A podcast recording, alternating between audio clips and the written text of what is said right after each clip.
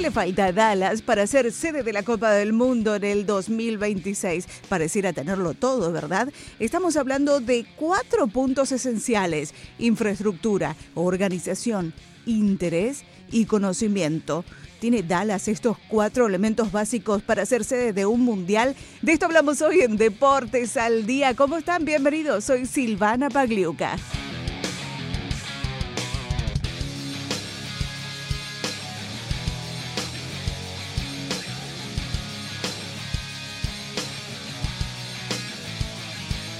El norte de Texas es finalista para albergar Juegos en la Copa del Mundo que estarán organizando conjuntamente Estados Unidos, México y Canadá en el año 2026.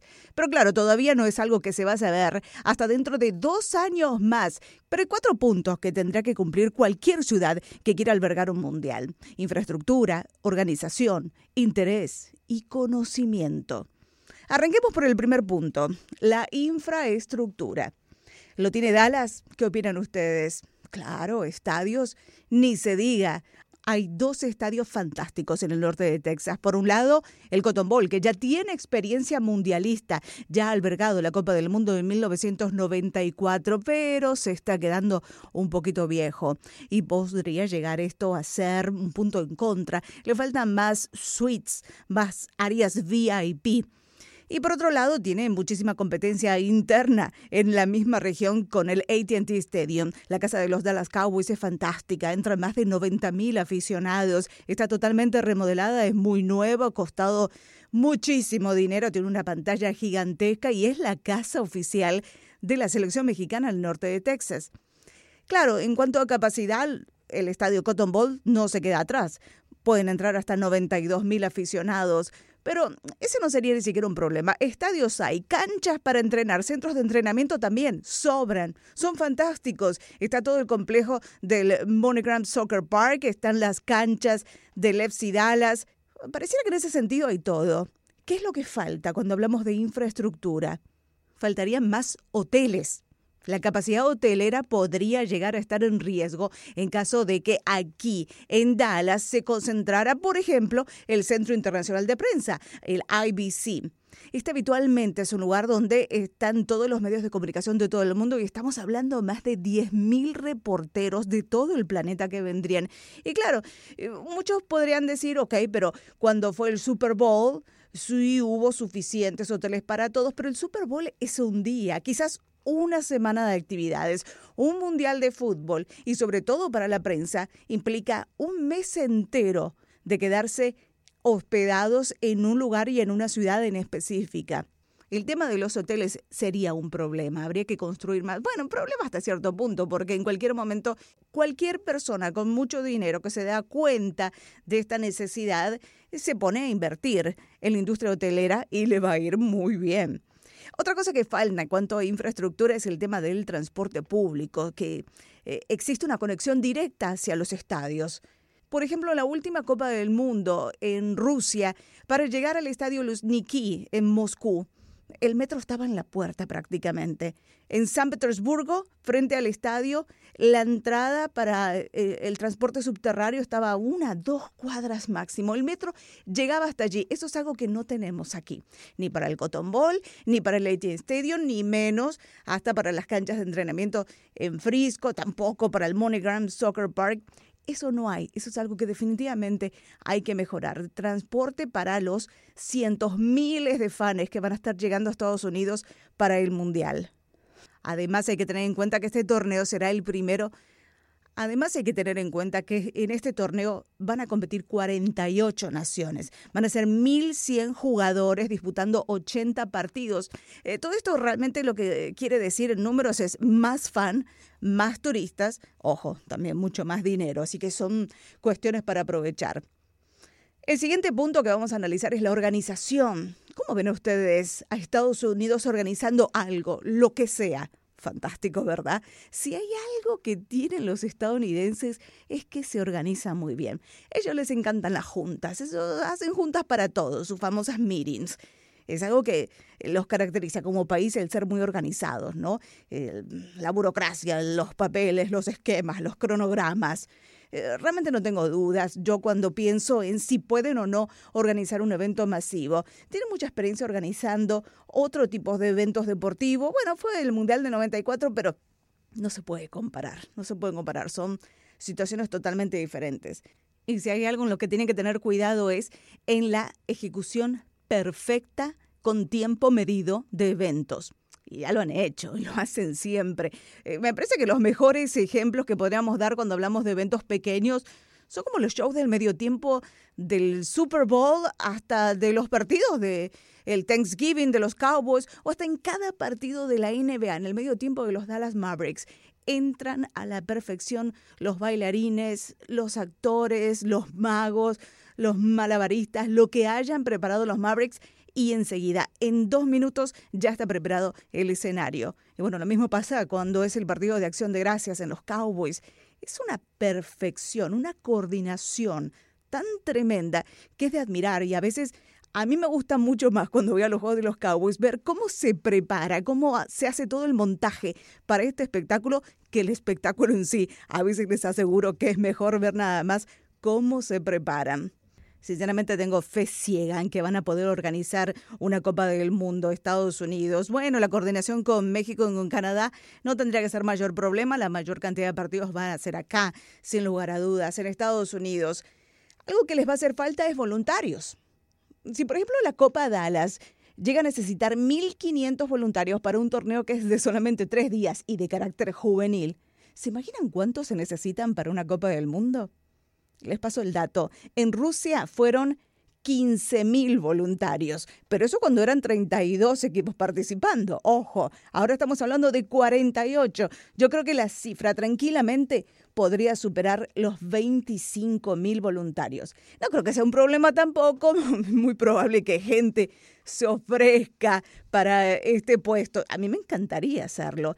Eh, les paso el dato de una vez. ¿Cuáles son las condiciones? Habría que tener 18 años de edad, pasar un chequeo de récord criminal y mientras más idiomas sepas, es mucho mejor, ¿no? Por cuestiones de hospitalidad para recibir a turistas de tantas partes del mundo y con tantos idiomas diferentes. En Rusia, de hecho, un dato que les paso es que se dio preferencia a las personas que tenían títulos universitarios. Sí hay un punto que me preocupó no mucho, pero me dejó como un mal sabor de boca. En el camino a ser sede de un juego importante, ya sea el de inauguración, una semifinal o la gran final, a Dallas se le olvidó algo. Se olvidó de la gente. Y el primer paso era cuando se creó este famoso y último logotipo de Dallas 2026 y hasta el hashtag de Dallas 2026. El hashtag está buenísimo, pero el logo no me convenció del todo. Eh, muestra la fachada, ya lo vieron, tiene la fachada de algunos edificios del centro de la ciudad y una pelota de fútbol. Tiene colores azul en dos tonos, está el rojo también, que resalta bastante, y las letras en color blanco.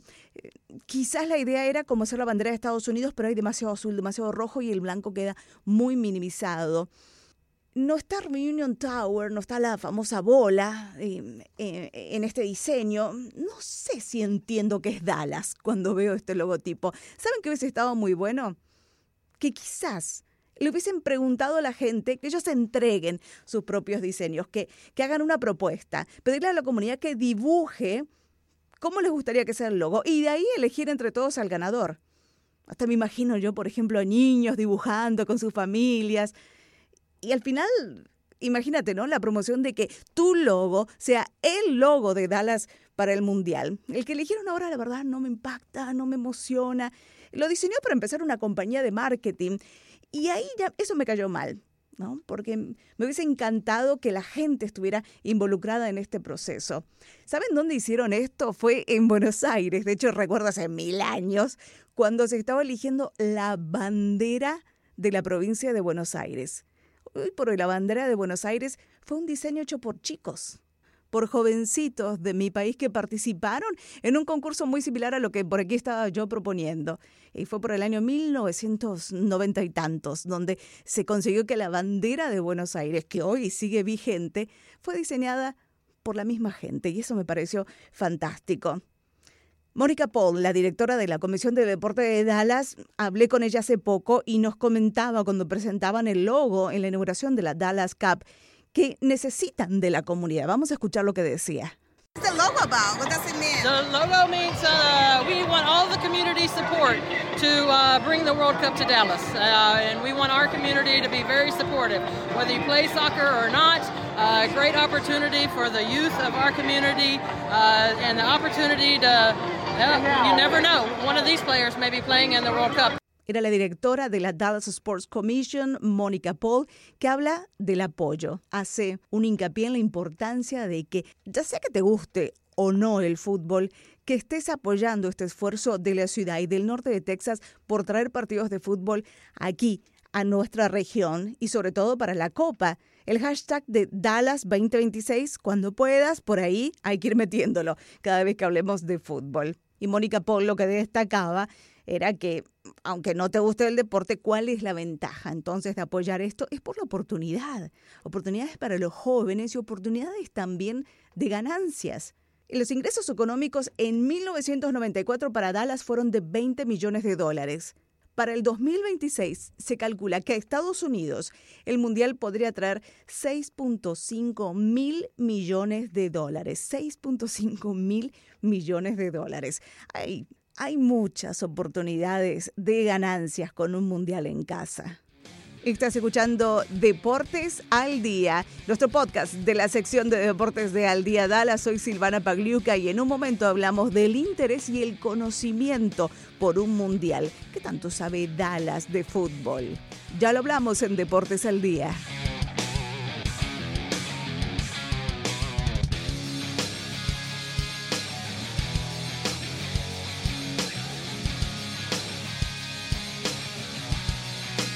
El último alcalde de Dallas, Mike Rawlings, me dijo una vez en entrevista que son dos ciudades distintas cuando se habla de Dallas en 1994 y de Dallas hoy. También me lo dijo Carlos Alvarado, Carlitos, que es la voz oficial del FC Dallas desde hace más de dos décadas, que en aquel momento, en la Copa del Mundo del 94, la gente andaba por las calles aquí en Dallas y preguntaban, bueno, ¿y ese ruido que viene ahí de Fair Park por el Cotton Bowl, qué es? ¿De qué se trata? La gente ni sabía que estaba el Mundial de la FIFA aquí mismo en su propia ciudad. Las cosas ahora van a ser muy diferentes. No creo, de todas maneras, que sea algo tan extremadamente popular como lo es un Mundial de Fútbol en Brasil, en Argentina, en España, pero que el interés ha subido está muy claro. Desde hace 10 años el Tri, la selección mexicana, no deja de venir al norte de Texas. Van como 80 mil aficionados a verlo en cada uno de los partidos. Y eso que son amistosos, ¿eh? Ningún partido oficial. Máximo quizás ha jugado una vez la Copa Oro aquí. Aunque todavía no es un deporte extremadamente popular entre los anglosajones y tal vez lo sigan viendo aún como un ejercicio solamente para llevar a sus niños, ¿no? Después de las clases interés va a haber de todas maneras.